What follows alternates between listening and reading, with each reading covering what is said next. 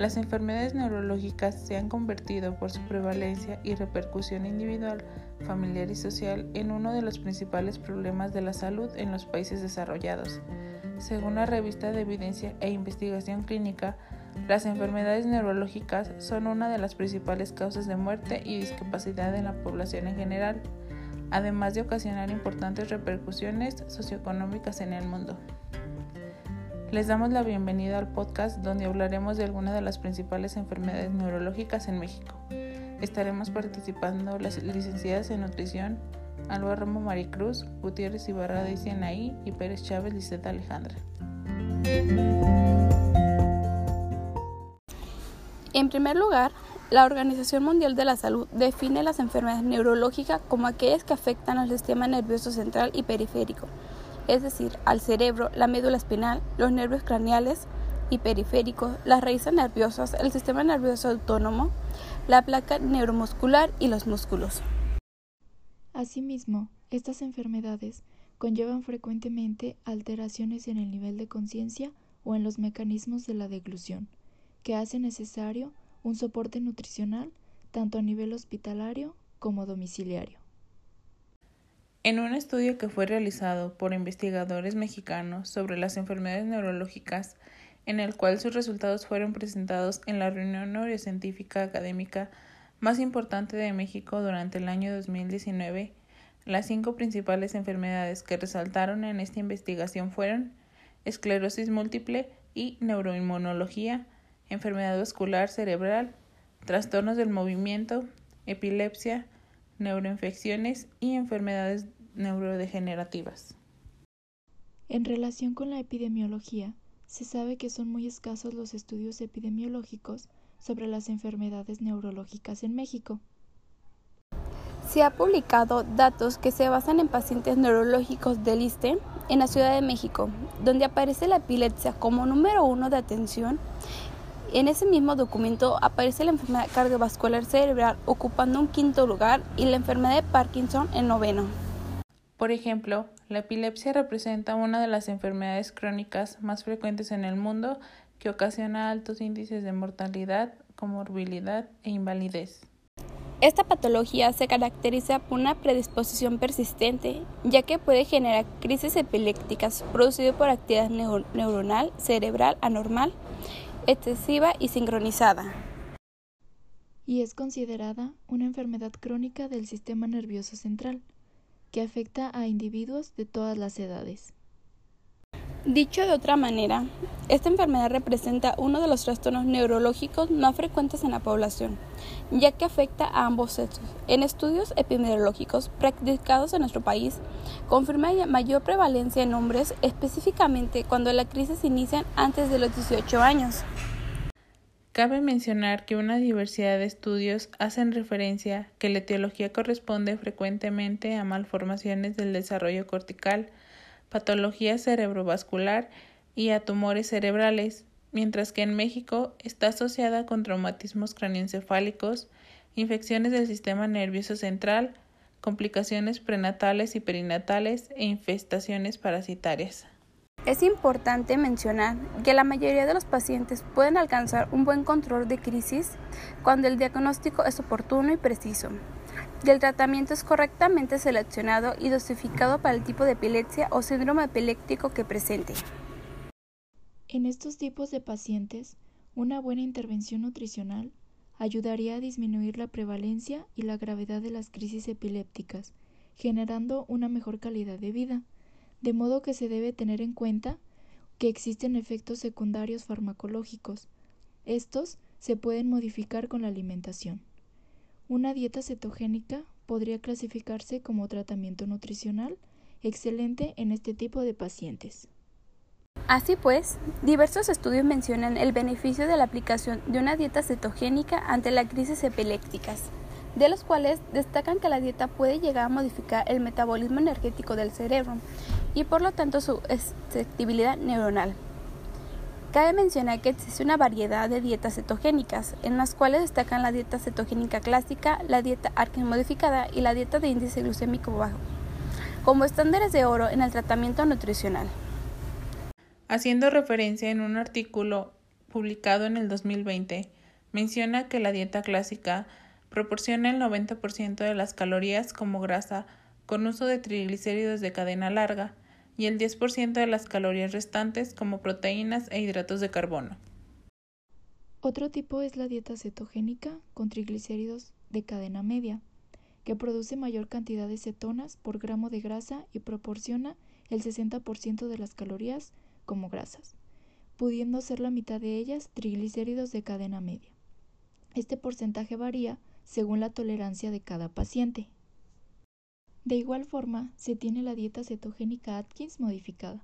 Esta es menos estricta que las anteriores, la cual aporta una cantidad fija de hidratos de carbono, de 10 a 15 gramos por día en niños y 20 gramos por día en adultos, con aporte calórico de origen proteico del 20 al 30% y un aporte calórico dado como por grasas del 60 al 70%. Finalmente, la dieta cetogénica con bajo índice glicémico, que proporciona del 30 a 40 gramos de hidratos de carbono con índice glicémico bajo, y un aporte de 50 al 60% de las calorías como grasas. En definitiva, algunas de las recomendaciones a destacar son disminuir el consumo de grasas saturadas y aumentar el consumo de grasas insaturadas. Al igual que consumir menos de 300 miligramos por día de colesterol en la dieta y aumentar el consumo de fibra dietética ayuda a disminuir los niveles de colesterol LDL. Igualmente, las frutas y verduras se deben consumir de 2 a 3 raciones de cada grupo al día. También se ha visto la influencia en el control de las dislipidemias y el riesgo cardiovascular, la ingesta de pescados ricos en ácidos grasos omega 3 y 6. Es importante también conseguir un peso adecuado, un índice de masa corporal entre 20 y 25 kilogramos por metro cuadrado, realizar ejercicio moderado y regular, adecuado para la persona, sin que sea de riesgo por la propia epilepsia. Además de favorecer la exposición solar controlada para favorecer la producción de vitamina D por el organismo, controlar el consumo de sal, ya que su aumento favorece la excreción de calcio por el riñón, y moderar el consumo de café y cafeína, que también aumenta la excreción renal del calcio. Por otra parte, la enfermedad de Parkinson también es un proceso neurogenerativo que comúnmente suele aparecer en edad adulta. Esta constituye la segunda enfermedad neurogenerativa más frecuente por detrás de la demencia de tipo Alzheimer. Se caracteriza por una pérdida progresiva de neuronas dopamigénicas de la sustancia negra PARS, compacta del mesencéfalo. Para esta enfermedad, el principal factor de riesgo es el envejecimiento. Es importante mencionar que desde el comienzo de la enfermedad hay síntomas digestivos, tales como alteración de la motilidad intestinal, retraso del vaciado gástrico e incluso gastroparesia en los estadios más avanzados. Es por eso que la incidencia de malnutrición es de hasta el 24%. En particular, estos pacientes presentan estreñimiento, cealorrea y severidad de la enfermedad. Cabe resaltar que los síntomas motores tienen un impacto significativo en la ingesta. Por ejemplo, el temblor inicialmente y las licencias en etapas más avanzadas de la enfermedad hacen que la alimentación sea dificultosa, necesitando asistencia y tiempos de comida prolongados. Con respecto a la nutrición, en esta patología es igual de importante. Como ejemplo, la vitamina A, la vitamina B y los flavonoides juegan un papel importante disminuyendo el riesgo de progresión de la enfermedad. Relacionando el tiempo de progresión, tenemos a la enfermedad vascular cerebral, la cual es un síndrome clínico que se caracteriza por el rápido desarrollo de signos neurológicos focales, los cuales persisten por más de 24 horas. En esta enfermedad, los factores de riesgo están relacionados con la obesidad y el sedentarismo. Sin embargo, el principal factor implicado en la ocurrencia de la enfermedad es la hipertensión arterial.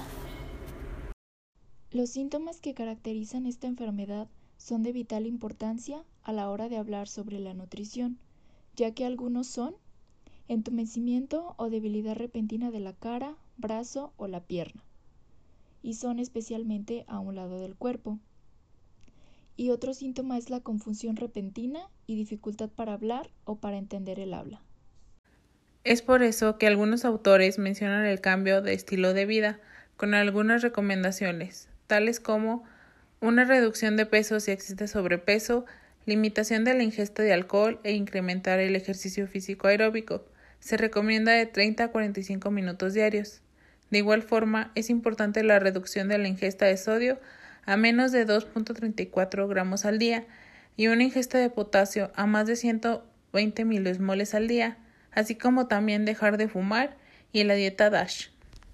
Esta dieta es rica en frutas, verduras, cereales integrales, lácteos descremados, pollo, pescado y nueces, los cuales proporcionan minerales como potasio, magnesio y calcio.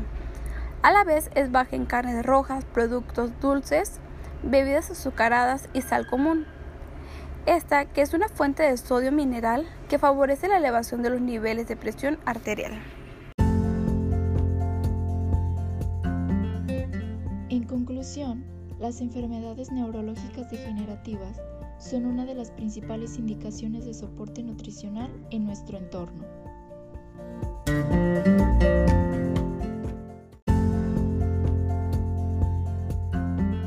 La malnutrición es un problema importante que empeora el pronóstico de estos pacientes. El correcto manejo de la disfagia y sus complicaciones, así como la utilización de diferentes etapas del soporte nutricional, hace que una correcta valoración nutricional de estos pacientes y un esquema de intervención nutricional sean muy importantes en el seguimiento de su enfermedad.